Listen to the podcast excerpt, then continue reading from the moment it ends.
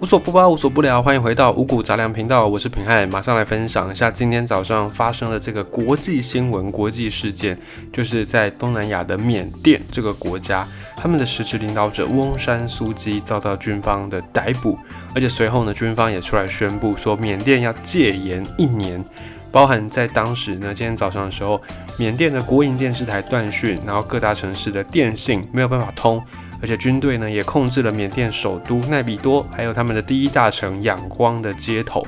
翁山书记也再一次的被军方给逮捕，因为呢军方不满之前啊，就是在去年的时候十一月份的这场国会大选，军方的代表就是敏昂莱将军这个总司令，这个军队的。总司令将军他已经六十四岁了，他本来是被军队这边讲说你要六六十五岁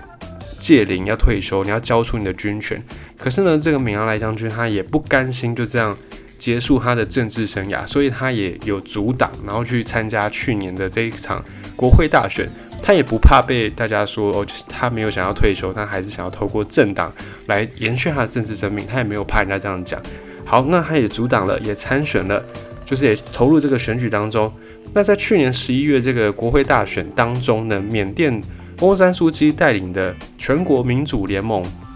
是获得了百分之八十二的席次。那这个军方的代表敏阿莱将军他参加的政党选出来的得票数大概只有百分之六点多，就是个位数。所以军方就觉得说，哎，不对，你一定有搞作弊，你一定是。不透明的投票，所以才得到这么高的一个那个胜选的比率。所以军方敏阿莱将军就不断的在质疑这场选举不公平、不公正，然后也不断的透过军系来发声，甚至呢，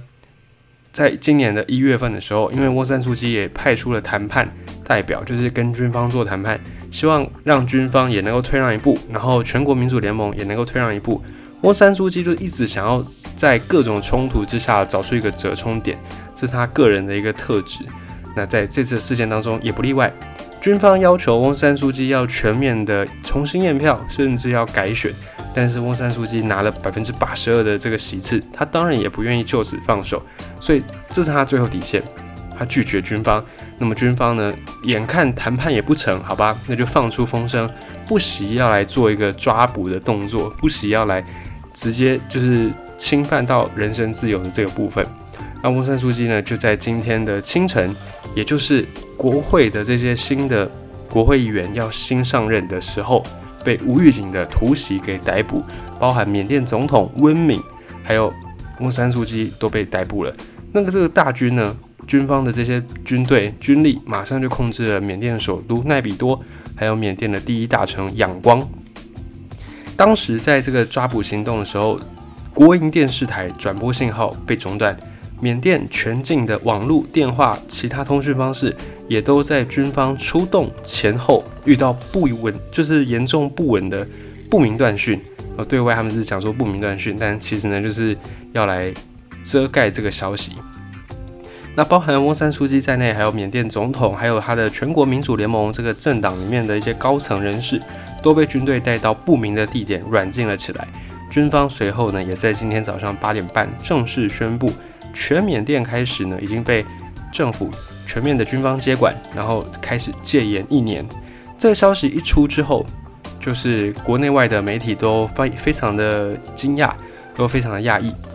包含在欧洲这边呢，诶也对这件事情表达关注。不过比较嗯，大家可以值得留意的是，欧洲很多欧洲他们不是很讲人权吗？但是呢，他们在这一次翁山书记又被军方给抓走的议题上面，大部分给出来的消息是关注此事，而不是谴责。就是关注跟谴责是有不太一样，是有一些很微妙的层次的不同。那么翁山书记他以前也是以人权为号召，受到大家的一个支持跟爱戴。尤其是很多海外的这些他的追随者，当年呢都是觉得他是一个人权斗士，他在为自己的国家来努力。但是不知道是不是因为换了位置，脑袋跟着换了。在沃山书记他担任了政府的资政，就实际上是领导政府的领导者之后呢，他在几个议题的处理上面，显然没有让他的一些支持者们、追随者们满意很多。像之前呢，不是有一个洛辛亚难民吗？在大概两三年前发生的一个议题。这个洛西亚难民，他们就要经过缅甸，然后呢要去到孟加拉。可是呢，经过缅甸的时候，很多缅甸人就是对这些洛西亚难民觉得不欢迎啊。那以人权为他的个人领袖魅力的翁山书记，在这个议题上面显然也没有处理好，他也没有说要接受这些洛西亚难民，也没有好好的把他安置哦，反而是呢以保护缅甸人为为理由为名，然后去做了一些哦这个不是很人道的，他他本人是没有参加什么不人道的一个行为啦，只是他就是间接的去反对了接收难民这个选项，接收难民这个提议。所以让很多，尤其是欧洲的这边的他的追随者或者是一些政治人物，对翁山书记有点有点失望，甚至是非常的失望。他之前也获得了一些和平的奖项，然后也被追缴回去。但是呢，这丝毫不影响翁山书记他自己在缅甸的影响力。他在缅甸的影响力还是非常的高。他上一次赢得大选之后。到了现在，已经隔了五年。这五年当中，缅甸的一个状况有改善，但并没有改善太多，那个幅度是微乎其微的。可是呢，民众还是选择相信翁山书记，还是觉得缅甸在他的领导之下可以继续的往前，继续的蒸蒸日上。在缅甸，他们国内呢，也给翁山书记起了一个昵称，叫做“妈妈苏”，就是像妈妈一样爱着全缅甸的孩子。可能我们不能否认，翁山书记对缅甸的那个情感是非常真挚、非常浓烈的，但是他可能也不得不在国际政治上，尤其是在他的邻居是中国的状况之下，他不得不做出一些妥协。比方说，他之前就跟中国走得蛮近的，啊，然后也加入了一带一路，然后甚至还有很多上的一些台面上的、台面下的往来。那这些事情呢，也让缅甸的军方觉得，嗯，蛮顾忌的，蛮忌惮的。因为缅甸军方一直在处理缅甸境内的一些叛乱组织，那这些叛乱组织一开始都是小小一撮，可是越来越发展，越来越发展，怎么搅都搅不完。那在后来军方就发现说，他们破获了几个这个叛乱组织的大本营之后，就发现，哎，为什么这些叛乱组织他们的武器有中国制的武器？然后经过调查才发现啊，原来是中国，因为中国呢看似好像是一个呃东亚地区的霸主，然后就。会时不时呢说要出面来调解一些各国之间的问题，包含缅甸的问题。一方面给萝卜，但一方面呢，中国又偷偷的卖武器给这些缅甸境内的叛乱分子。我不知道是什么居心，不知道是要赚钱还是要破坏缅甸的一个安定。所以呢，后来军方就发现这个事情啊，中国你是棒子跟萝卜同时双管齐下，所以军方就对中国也非常的忌惮，非常的顾忌。那尤其翁山书记，他这几年跟中国的政坛走得蛮近的，所以军方对他就是更加的戒备，也因此才引发了今天早上清晨的这个大抓捕的过程。在缅甸的选民，他们对翁山书记的看法就是，嗯，觉得说他有点不得已，因为翁山书记这个这个角色会出现，就是因为他是要维持政府跟军方之间的缓冲。就缅甸虽然是有民选的一个政府，可是呢，缅甸的军方也很强势，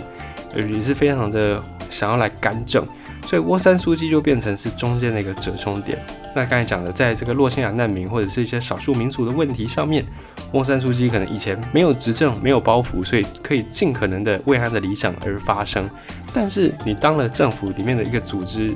其中的一员之后呢，你就不再只能顾及你自己，你也要顾及到整个大局。因此，翁山书记就很大程度的对于这种洛辛亚难民啊、少数民族的问题啊，开始变得非常的保守。像是呢，他之前有出席听证会，他们就公开的否认军方有涉及到种族灭绝，就是有有传言，不是传言，就是有发生这个军方缅甸军方哦，就进一步的有点像要去种族灭绝掉洛辛亚难民。但是呢，翁山书记出席听证会的时候，他是公开否认这个事情。那他的种种这些作为，都让整个国际社会，特别是以前曾经支持缅甸民主运动的这些人，非常的失望。那他的人权的这个形象，他的人设也就崩塌掉了。好，那讲到这个政变的过程呢，敏昂莱稍微讲一下。敏昂莱这位将军，就是现在缅甸国防军的算是最高指挥官。可是根据军方的规定，他是必须要在一年之内要戒龄退伍，要交出他的兵权。所以呢，他这个规定是没有办法改变的，这个结果是必然发生的。于是呢，他在过去一段时间当中呢，他就非常积极的在投资他自己的一个政党，希望呢可以退伍之后继续用政党来延续他的政治生命。但是也刚才也讲到了，在去年十一月份这场国会大选当中，他所领导的这个政党选情非常的差，非常的挫败，所以呢，他就。一方面也是顾顾忌汪山书记，一方面也是顾忌中国，一方面呢，可能更多原因是因为他的那个政党遭受到了耻辱性的大败，所以他也拉不下脸，他也不可能承认自己失算嘛，所以闵昂来将军他就不断的以军方的名义来质疑这场大选的作弊，但是有人分析啦，这场大选也许。也没有到真的那么完美无瑕，也真的没有到那么公正，因为确实在去年的大选期间呢，有曾经因为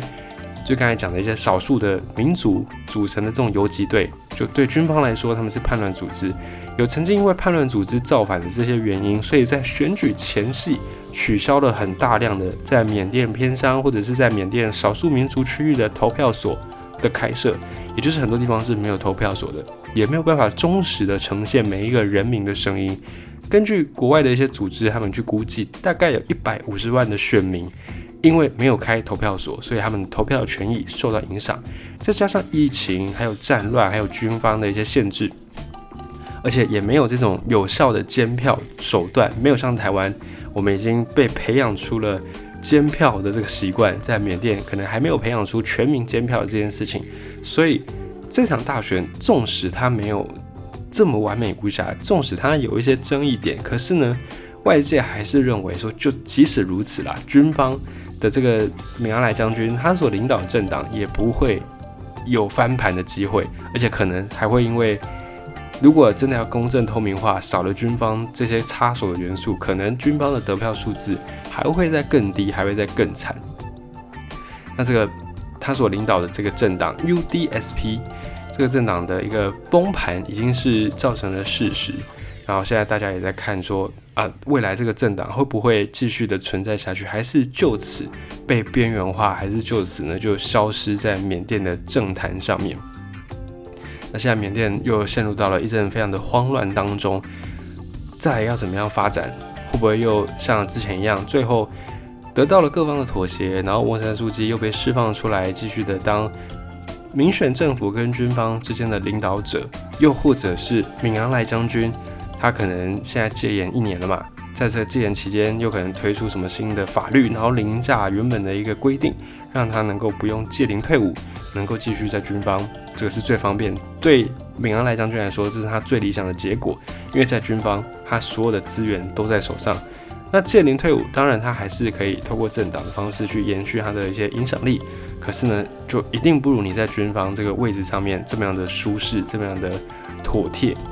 那对于民众这样的一个军事政变有什么影响呢？在一月二十九号，大概两三天前，其实呢，军方要发动政变的这个消息就已经开始在流传了，而且军人战车不断的涌入缅甸各大城的都会区。军方的各级将领也没有出来说我们不会政变，也没有否认可能会政变这个事情。所以呢，其实民间在大概两三天前、三四天前就知道会有政变的发生性。那在这段时间当中呢，缅甸社会虽然天亮之后一夜变天哦，社会氛围还是蛮紧张的。但是在今天早上，除了银行出现了现金挤兑之外，气氛很肃杀，可是没有出现这种特别的暴动，也没有出现示威、声援、抗争或各种特殊状况。今天早上都没有发生，可能是因为事发突然，大家也没有办法准备，也没有办法组织。因为在下午之后呢，就陆陆续续开始有一些这个声援的声音出现，哦，包含在。缅甸的他们的执政党翁山书记所领导的这个全民盟全国民主联盟的发言人就跟媒体表示，就是说，诶，他们希望军方就是可以赶快结束这个事情。可是他们的说法说辞也蛮。蛮奇怪的，以外人来看，就如果如果这是你的同党的同志被抓走，照理来说，你应该是很焦急，而且你应该要大声的谴责这件事情，你应该要呼吁军方赶快放人。可是呢，在全民盟他们给出来的这个声明，就只有把这个状况详细的说一下，就大略也没有到很详细，就大略说一下。他们就有说他们的总统温敏，还有实质领导者翁山书记，以及多名的党政高层被逮捕，被军方逮捕，就这样的而已。然后没有没有那种谴责，没有大声的嚷嚷什么的，就有点不合常理。但可能是因为翁山书记他之前就不断的在强调要用谈判来解决，而不是激起更多的冲突，所以也许翁山书记他自己也早有备案，甚至也交代他的同党同志。如果他真的被抓了，也不要再激起更多的火花，就用谈判的方式去解决。所以在全民盟他们给出来的声明才会比较偏向这种温和的、有点半喊话的这个方向。那现在有些台商在缅甸，他们也觉得后续的状况可能。不太乐观，因为毕竟现在已经不是那种以前的古早时代，资讯流通是非常的快的。缅甸人民对于军方的这种做法，这种军事政变，应该也会很不满。而且现在的学生接受到思想也已经不同了，相对以前来说开放很多。所以，呃，当地有些台商啊，后来接受访问的时候，今天下午接受访问的时候，也有说到，可能在未来的两三天、三四天之内，各个声援。沃山书记或者是反对军方政变的人呢，就会陆陆续续的集结起来，陆陆续续的开始进行一些声援，或者是进行一些示威。那目前缅甸的局势，嗯，还是蛮混乱的，还是要等待进一步的外电的消息，我们才能够知道再来要怎么走。但是这个也提醒我们一件事情，就是。哎，我们经常会在看国际局势的时候，会以台湾为中心啊，当然这个是无可避免的。当然，每一个国家的人都会是以自己的国家为出发点，然后来去看自己跟其他国家之间的关系。但是现在的这个全球局势，其实你应该也慢慢感受得到，已经不再是呃一个州一个州的事情。以前我们都觉得说，欧洲的事就是欧洲的事，那亚洲的事就是亚洲的事。可是呢，随着现在的这种一超强，然后几个强国，一个超强就是美国嘛。那几个强国包含俄罗斯，包含中国，包含哦可能日本、英国、德国等等这些国家，他们分别在不同地方，但他们的影响，他们的所作所为，可能都会同时影响不止一国，甚至不止一个地方。比方说，中国跟中东的伊朗也走得很近，跟东南亚的缅甸也走得很近。那又。跟这个北韩可能有点交情，所以我们在看这些国际局势的时候，还是要把尽量把那个那个比例尺把它放的比较远一点，就是可能不能只看到台湾跟中国，不能只看到台海关系，我们还要再考虑很多很多的因素。所以多了解一些国际新闻，多了解一些国际局势，对每一个台湾人来说，我觉得都是蛮有帮助的。也分享今天早上最新的缅甸的消息。